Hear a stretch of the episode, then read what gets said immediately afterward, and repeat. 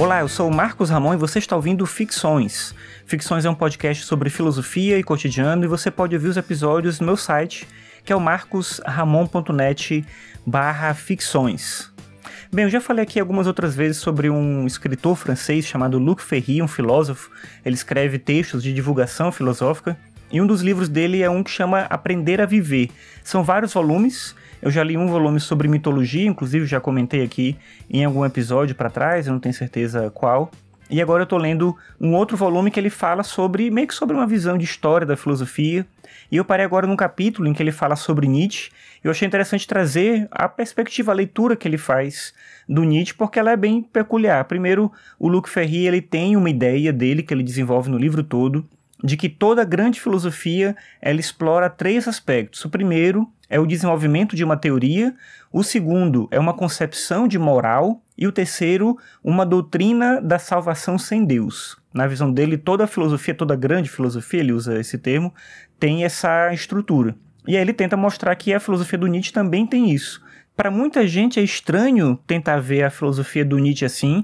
justamente porque ele tem uma forma muito peculiar de escrever, ele escreve textos muito poéticos, escreveu textos muito poéticos, como assim falou Zaratustra, tem algumas coisas mais técnicas, como o primeiro livro dele, que é O Nascimento da Tragédia, mais técnicas, eu quero dizer no sentido do que se esperava na época dele de um texto um pouco mais acadêmico, ainda que esse fosse muito fora da curva, assim. Humano demasiado humano, ele escreve por aforismos, enfim, ele tem uma série de peculiaridades na forma de escrever e para muita gente não tem ali uma linha teórica, uma ideia de sistema mesmo e tudo. O Luc Ferry discorda disso e ele faz uma crítica justamente ao que ele chama de comentadores ortodoxos do Nietzsche, e ele até ri disso, né, que é engraçado que isso exista, porque o Nietzsche tinha uma perspectiva de desconexão com essa visão mais pragmática, digamos assim, da filosofia, e ele acabou se tornando um autor que é também idolatrado como outros autores, ele que, ele no caso Nietzsche, né, que criticava essa ideia da idolatria das figuras, né, dos pensadores, dos escritores, e ele acabou se tornando isso que ele mesmo criticava, não por culpa dele, obviamente, mas, mas por uma perspectiva dos leitores. Enfim, ele vai tentar encaixar esses elementos, como eu falei, as três ideias lá que ele pressupõe que toda grande filosofia tem na filosofia do Nietzsche. Para começar, ele vai dizer que o Nietzsche tem uma teoria, sim, e essa teoria é focada na crítica à racionalidade, a partir do conceito de genealogia.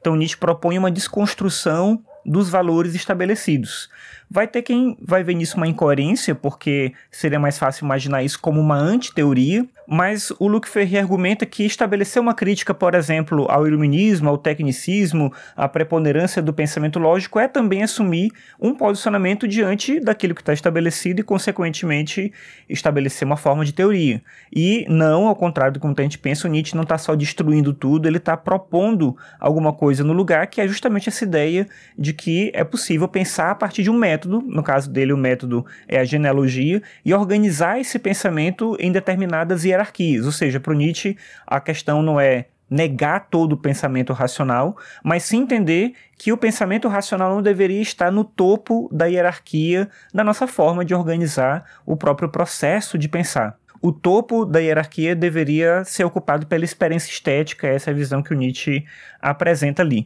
E aí vem o segundo ponto, que se une um pouco com isso, que é a questão da moral.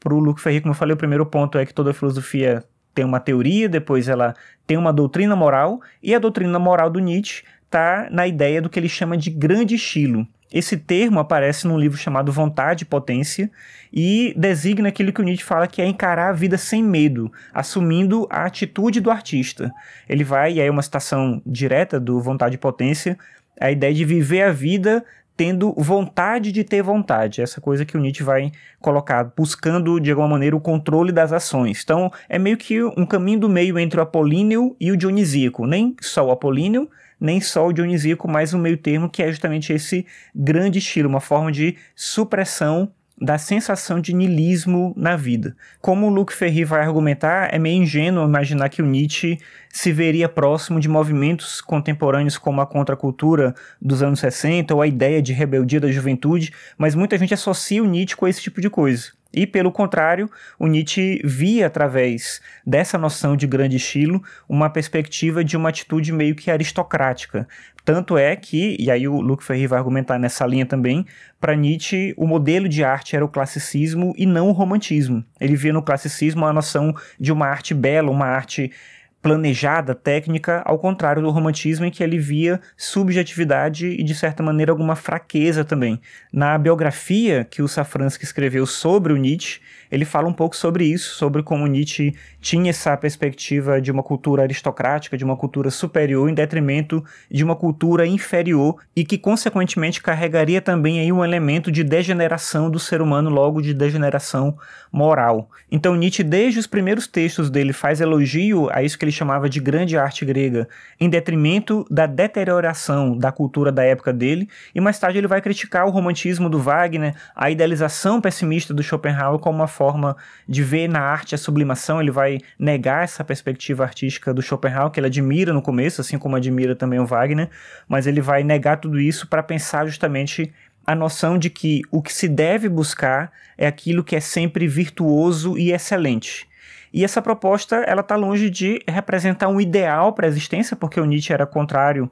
aos idealismos, mas ele não deixava de ver a possibilidade de uma hierarquização das forças vitais que afetam a vida. Então a moral do Nietzsche não é uma prescrição de moral, como acontecia nas outras morais, que pressupunham sempre uma transcendência, mas é a ideia de que a gente deve buscar essa eliminação ou essa superação do ressentimento, do sentimento de fraqueza ou de submissão. Então, no final das contas, o que ele busca é uma moral aristocrática, bem no sentido da palavra aristocracia, né, da palavra original grega aristocracia, que tem conexão com a ideia de excelência, de valor, e por isso ser virtuoso não é um ato de caridade, mas sim de excelência, de fazer o melhor que se pode fazer. E esse é o grande estilo, é se mostrar como alguém que supera o caos interior, essa noção que o Nietzsche vai trabalhar lá no Vontade e Potência, que é um texto póstumo. Muita gente pode questionar a validade, talvez, desse texto como parte desse sistema, mas o Luc Ferry não faz essa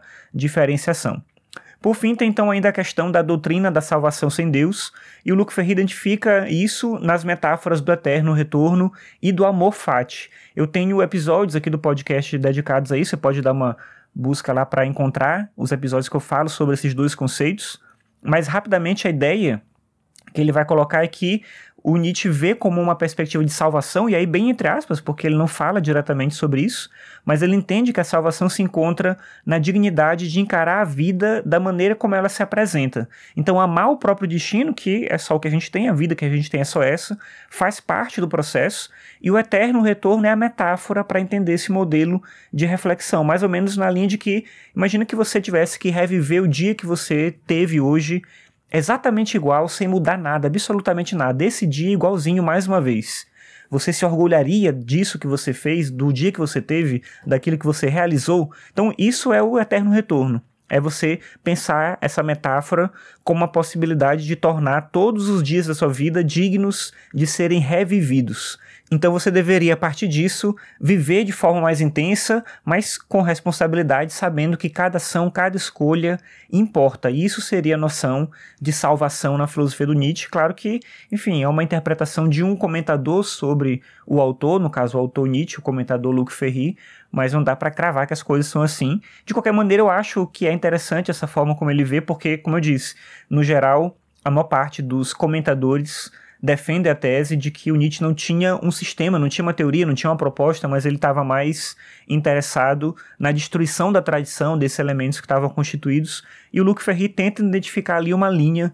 de argumentação. De qualquer maneira, o Nietzsche ele foi uma figura controversa, ele mesmo um homem atormentado né, pelas ideias, pela forma como ele viveu a vida dele, e ele tinha uma série de ideias contraditórias, como o próprio Luc Ferry tenta mostrar durante o texto dele, ele não foi escolhido, digamos assim, como um teórico do nazismo por acaso, tem uma série de ideias ali que alinham ele com esse tipo de pensamento, apesar de ser muito difícil encontrar o antissemitismo na filosofia do Nietzsche, é preciso forçar um pouco a barra, mas enfim, essas associações elas existiram e não foram de fato sem querer. Só como um exemplo, o Nietzsche defendia a escravidão como um mal necessário para o desenvolvimento da grande cultura. E algumas cartas para amigos e inclusive para o Wagner, para a esposa do Wagner, Cosimo, ele fala sobre isso. Numa primeira versão do Nascimento da Tragédia, ele defendia essa ideia também, ele acabou retirando depois. Então ele tinha essa perspectiva de que era preciso ter uma classe de pessoas exploradas para que outra classe de pessoas superiores pudessem